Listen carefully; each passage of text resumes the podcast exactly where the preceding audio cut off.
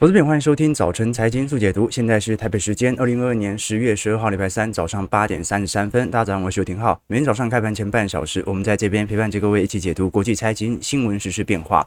那虽然昨天道琼和标普的啊下行幅度稍微有一点减缓哦，甚至道琼哦还收涨了三十六点，当然早盘涨更多了。哦，本来涨了四百点啊，尾盘上影线留得很深哦。标普则是下滑零点六五 percent。不过随着到科技股的卖压就开始越来越重了，纳指走低接近一个百分点。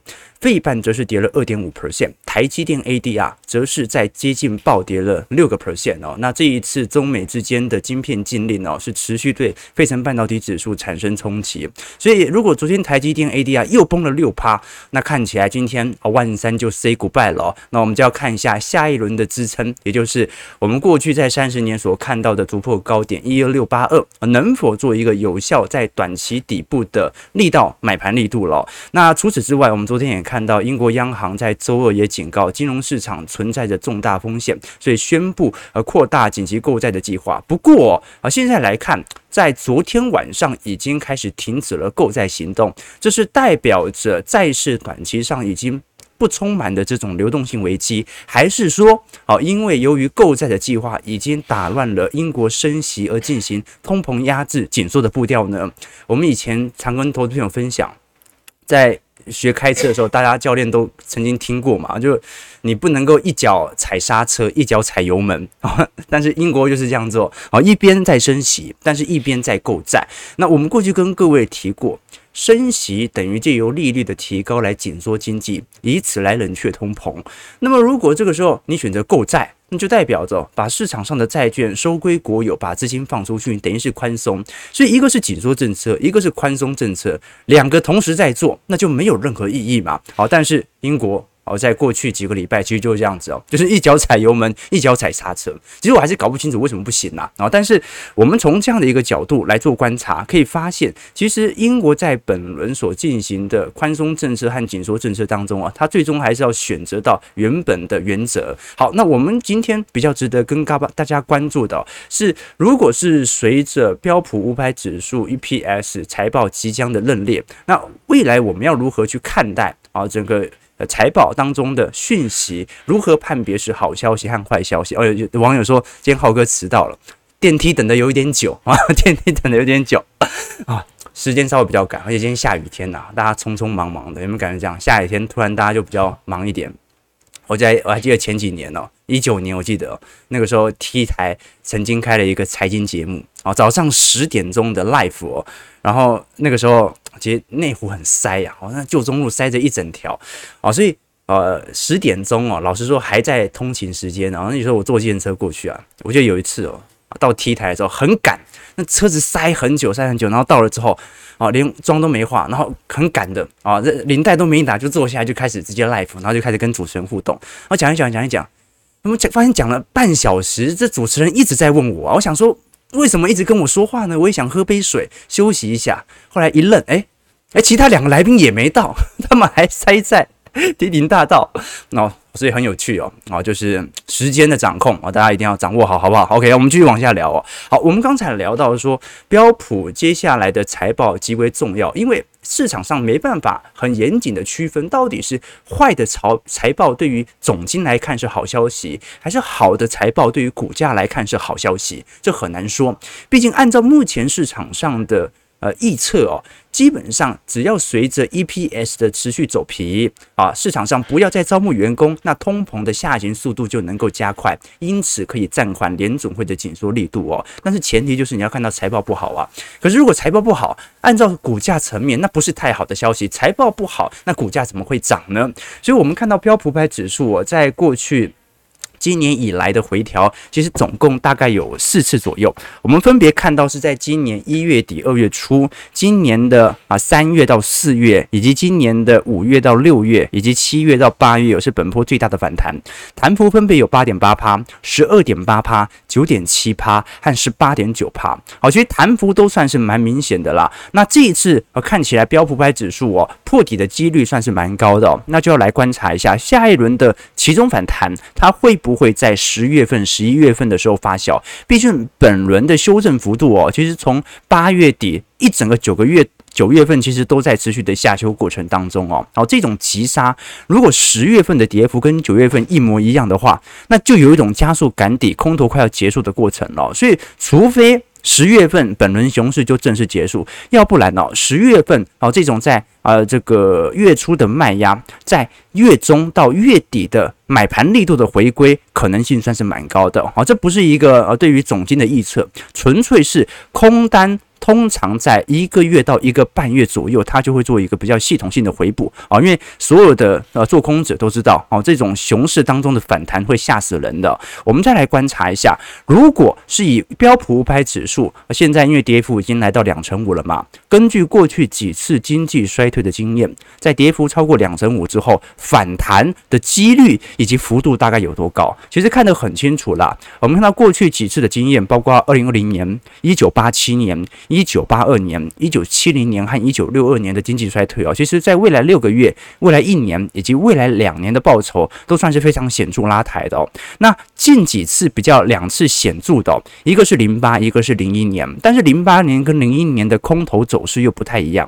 零八年某种程度哦，它是一次到底的啦，然后就是说它的确在过程当中跟今年的弹幅有一点像哦，没杀几个月，它就会弹幅一到两个月，当然弹幅不会。过前高，问题是在标普五百指数跌了两成五之后，在未来六个月，当时零八年标普又杀了接近两成五哦，最后总跌幅来到五成。但是在未来的一年、未来的两年，其实就开始有点明显的收复失土了。那零一年不一样哦，零一年是未来六个月杀很重，但是未来一年还拍。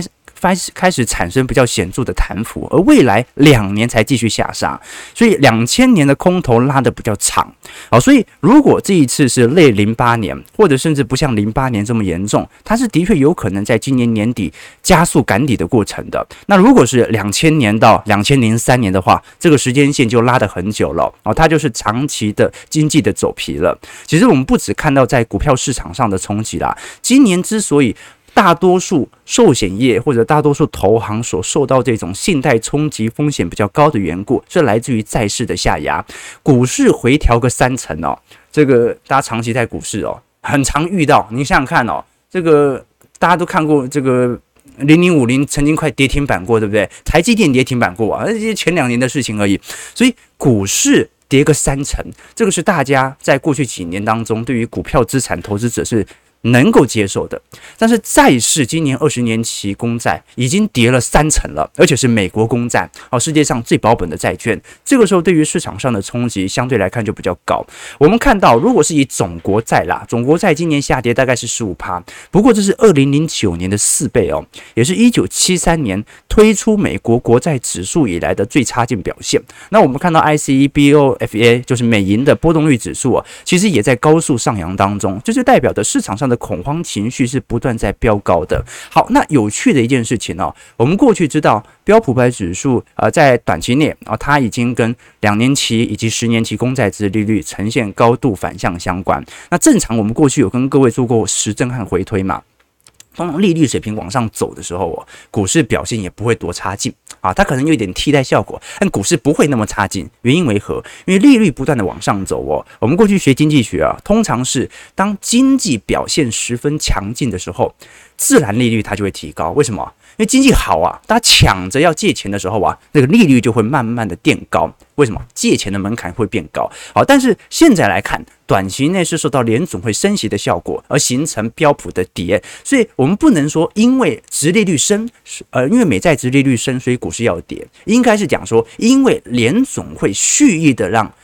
十年期公债殖利率向上走，而导致的股票资产的替代效果开始出现，而这个是我们看到比较有趣的迹象。那昨天有投资朋友在我们的平台底下留言问啊，说，呃，我们看了很多情绪指标哦，为什么感觉今年的？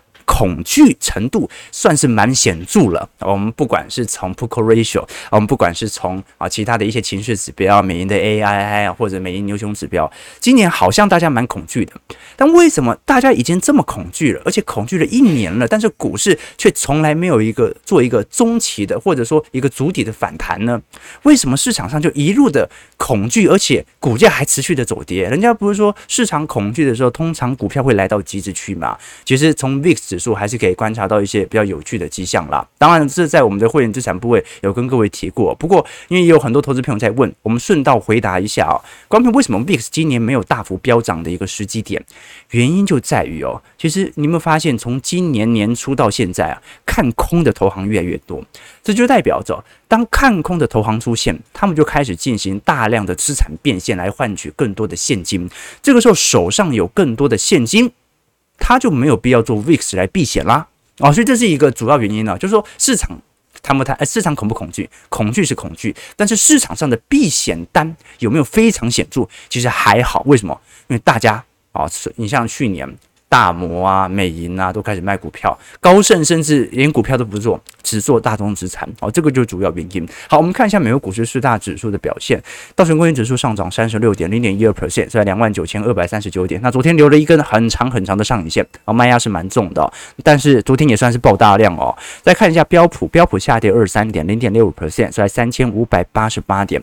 纳指跌幅开始加大，下跌一百一十五点一点一 percent，是吧？一万零四百二十六点。昨天再度破底，费半也是一样破底，费半下跌五十六点二点五 percent，在两千二百一十八点。昨天费半成分股都跌很重哦，科林跌了六点七 percent，高通跌三点九。AMD 跌零点三，辉达跌零点七，应材跌三点六，德州仪器跌二点一，美光则是很有趣的上涨了四点五 percent 啊。不过我们最重要的是台积电 ADR 了，好，台积电 ADR 昨天大跌了五点九 percent。不过我看夜盘的反应倒是没有这么显著，很有可能是昨天亚洲股市的系统单已经开始提前进行反应了啊。所以股市就是这样啦。啊。我们对于整个周期投资哦，最重要的并不是判别啊，现在低不。够不够低？判别高低哦，有太多指标可以来判断的。更重要的是，能不能控制自己的资金的投入比例，来确保能够熬过本轮的熊市当中哦。这以前人家不是讲个笑话嘛？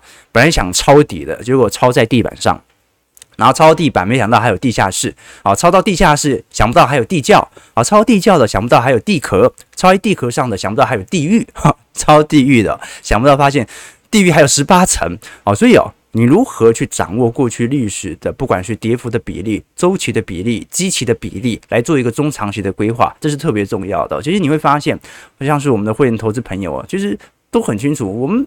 其实并不是因为市市场上的新闻变化来决定自己调动资金的比例，更像是依据着乖离，根据着机器指标来确保我们过去定定的计划有没有需要调整的地方而已。好，那我们看到半导体由于受到这一次中美晶片的限制出口哦，已经受到非常显著的短期影响了。但是如果我们看一下台积电 ADR，台积电 TSM 啊，从最高一百四十五块跌到了现在大概六十三块左右哦，所以。不只是腰斩哦，哦，跌幅大概有五成四、五成五咯。哦，这是蛮显著的幅度哦。那么，因为呃，如果是以二三三零台积电，然后在台北股市挂牌的话，那现在还在四百块左右啊，今天应该会跌破四百块。那么接下来能不能啊，这个反映这种跌幅？砍半的啊，所形成股价砍半的迹象，这个是值得大家来多做一些观察和借鉴的。至少在礼拜四的法说召开之后啊，它可能在短期内会有一些比较显著的利空释放。好，但是啊，除了今天台积电法说之外哦，啊，应该讲明天台积电法说之外哦，有一个更重要的数据，而美国的 CPI 啊，那那现在大摩甚至呃传言说这是 CPI 可能又要爆表了啊，因为按照目前。当前的失业率情况看起来消费是非常好的，好，所以如果失业率下滑了，大家也没失业啊，那需求没有大幅变动，大家花的钱一样的话，那九月份 CPI 很难降哦，哦，那如果很难降。那会不会反而超出市场的预期，形成新一波的紧缩力度的加强？好，这个是大摩在本周啊在周前报告所提出的啦。好，不过我们看到拉回来聊一下半导体营收和半导体支出的成长趋势哦。其实，在整个二二年到二三年已经有非常显著的下滑趋向了。好，所以今年没有意外的话，它是标准的百分之百的库存周期调整年。也就是说，过去几次你看到半导体的资本支出。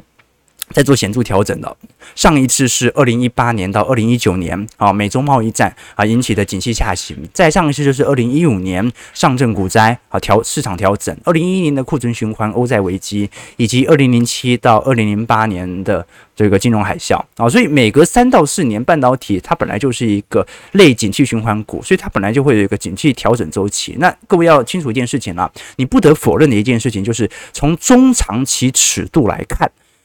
它股价能要花多久突破前高不一定，但是从中长期尺度来看的话，调整库存周期它是属于三到四年景气周期的投入点嘛。好，这个是从长周期来做观察的。当然，纯粹看你看待这个市场尺度的不同，你可以看三个月，你可以看三天，你可以看三小时，你也看可以看三年，纯粹决定取决于你决定要看的尺度。那不得否认的一件事情是，只要全球的晶圆代工的存货周转天数仍然在创高，这代表着。市场上仍然在调整当中。好，那通常调整完的前六到九个月，它就会有股价明显见底的迹象。所以市场上现在最大的旗舰就在于，本来按照库存调整的周期啊，你看到从二一年就开始有显著的半导体。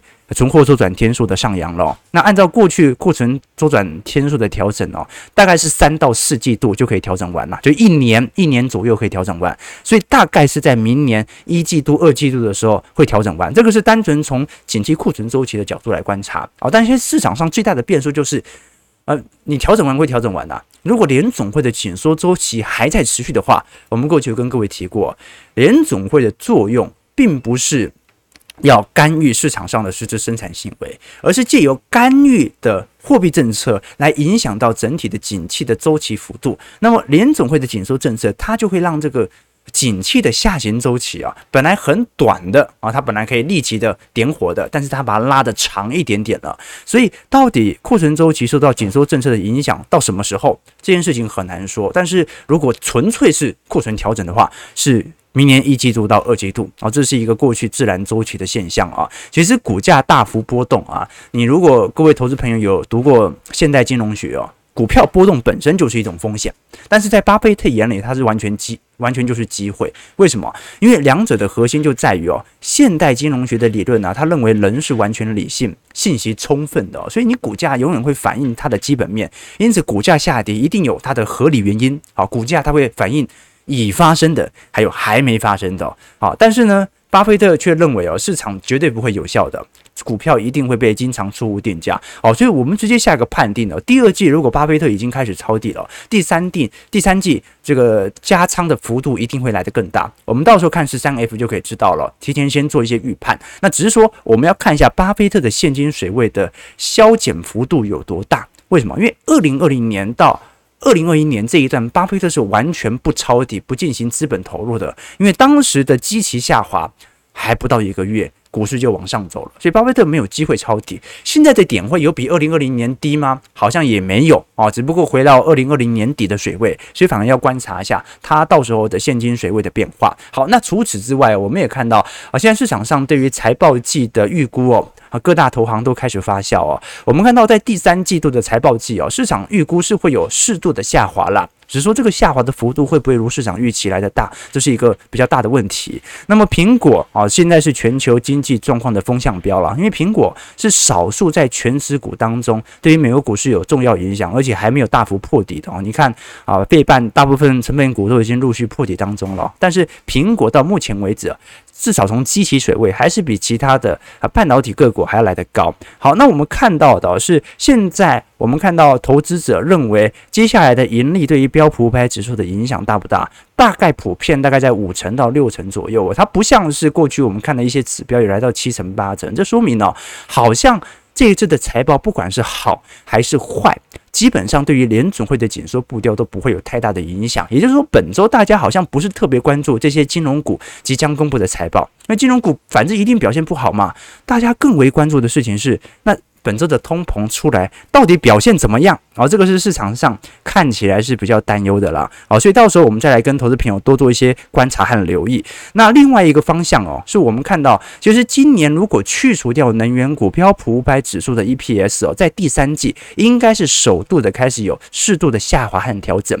那么如果 EPS 已经有显著的下滑和调整，它对于通膨的压制力度可能都会肯定也会放大，但是这个传导速度会比较慢哦。关美，你要这样想哦，呃，正常来讲哦，是你获利不好了，获利不好了，你才会有成本的压力，成本也压不下去了，你才会有裁员的压力。裁员之后，这个美国的工会监管还不错哦，它至少还有可能三到六个月的失业补助金，对吧？哦，那初领失业救济金领完之后，才会形成失业率的上扬。好，那。美国上个月失业率还从三点七掉到三点五嘛，所以美国现在劳动力市场很紧张啊，表现得非常良好。所以就算是 EPS 的走皮，到时候对于工资水平的下压，它可能时间线都会拉得很长。哦，这个是市场上最担心的，就是说，呃，股市没办法等那么长啊。股市如果要持续这么负面消息到那个时候持续的紧缩，那可能已经跌到底。关键你要想啊，台积电哦，如果每天像昨天一样三十块这样跌。啊，叠三个月就到零了啦，对不对？跌三个三个月就要零了，所以啊，我们看到现在全球主要的观察就是接下来啦，啊，是下下周之后，苹果针对啊这个第三季财报的释放，当然苹果已经不公布财测了，所以财测要看投行的。观察，但是苹果在第三季的财报表现好不好？这个是市场上在短期内最为关注的哦。好，因为我们之所以这样看哦，是因为有很多投行已经发现一些有趣的迹象了。你像是大摩在昨天所出炉的报告当中哦，大摩认为 iPhone 目前的销售是不错，可是，在过去成长速度最快的 App Store。啊，我们讲的软体营收哦，预估在今年第三季度可能相对于年增率会衰退四点八 percent 哦。啊，这个大摩它并不是由苹果的财测来做观察的，因为苹果已经好几个季度不公布财测了。呃，大摩是根据呃这些 App Store 旗下的这些软体上的营收一个一个分项来做一个出估的。那如果大多数的这些软体商啊，它的这个订阅或者说下载的人数减少的话，那其实也暗示着苹果在软体服务上的营收可能有适度的下滑。哦，这个是市场上相对比较担忧的。好，我们美股讲到这边，马上来切回来聊一下台北股市的表现。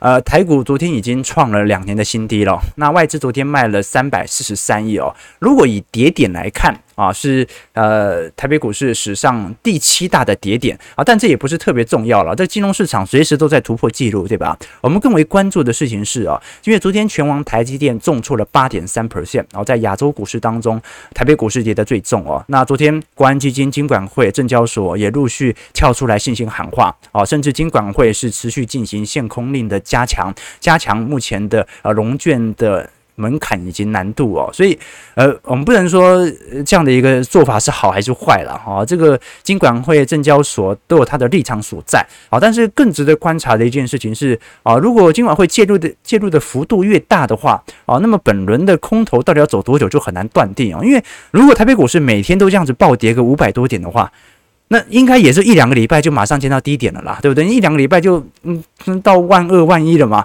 昨天收在一万三千一百零六点啊，暴跌了五百九十六点，这是二十三个月以来的新低。如果我们以外资买卖超来做观察的话，哦，昨天卖超幅度算是蛮大的哦。那如果我们观察到十年线的位阶，也就是国安基金的确定的呃进场位阶哦，我们看到的是蓝色线，大概目前点位哦，因为台北股市在高点震荡也有一段时间了嘛。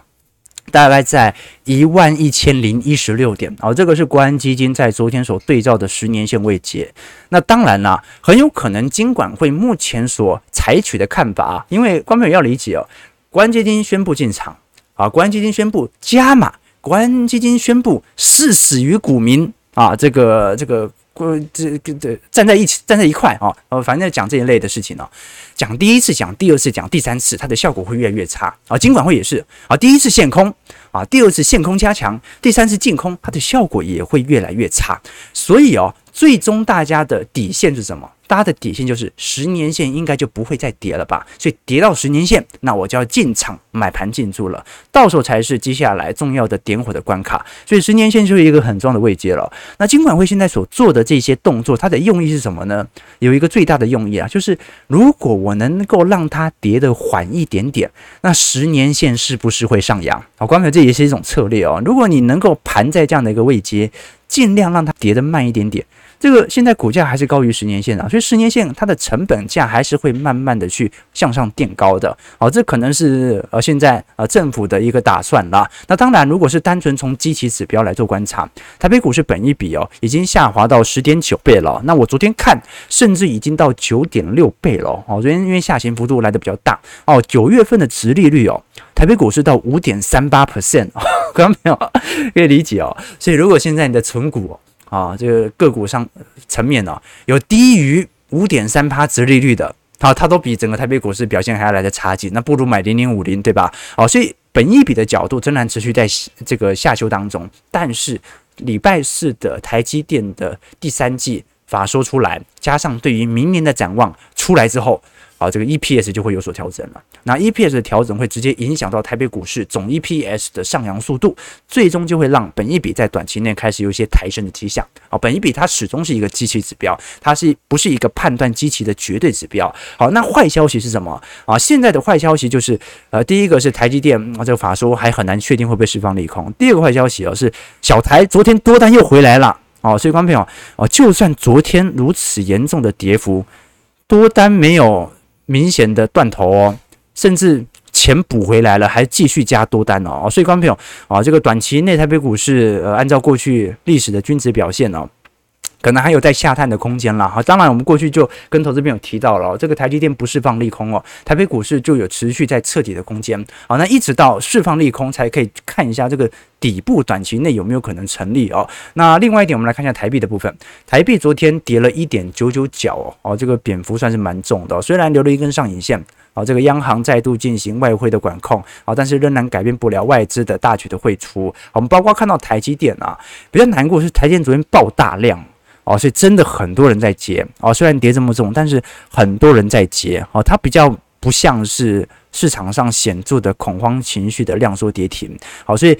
比较难过啊，比较难过的事情是，按照目前的角度来看的话，啊，这个内资的买盘力度仍然是存在的啊，包括昨天成交量也是爆大量嘛。那另外一点是联发科，联发科虽然跌幅昨天没有那么重哦，但是联发科昨天九月份营收出来哦，哦，飙了历史次高，Q 三也创了第三高，所以联发科哦，现在很明显嘛，哦，在空头市场当中，基本面已经不是太好的借镜目标，就算看基本面也是看财测以及看未来展望。那么联发科目前在呃大陆。手机市场明显手机库存水位的飙高啊，其实已经暗示着一点了，明年联发科的 EPS 肯定比今年差，那会不会比二零二零年差？这就不一定，要来观察一下到时候的指标。我们看到，其实全球手机 IC 设计业的存货周转天数哦，过去五年大概是六十三天，现在是九十天呐。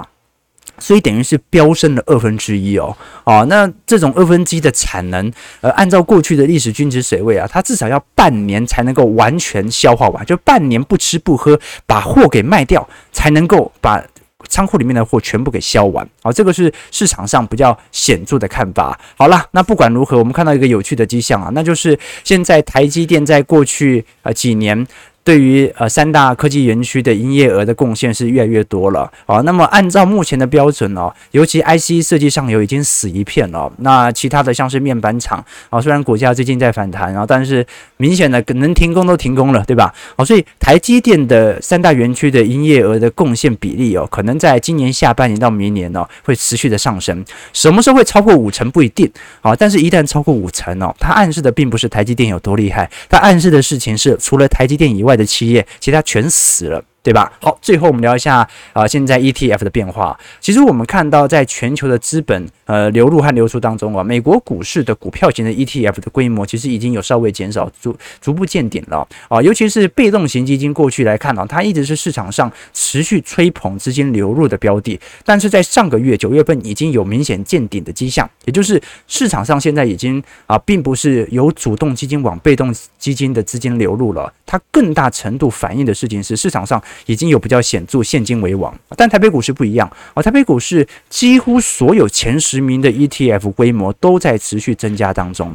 零零八七八今年增加的规模有七百六十三亿哦，大过零零五零看零零五六哦哦，而且今年以来的受益人数增减呢，零零八七八增加了四十一万人，零零五零增加二十六万人，零零五六增加二十万人哦，所以今年台北股市的存股族到目前为止都还没有任何一档 ETF 是规模下滑的迹象。啊。那包括从现在的殖利率来看，因为下个礼拜就是零零五六的除息了嘛，零零五六这一次殖利率是八个 percent。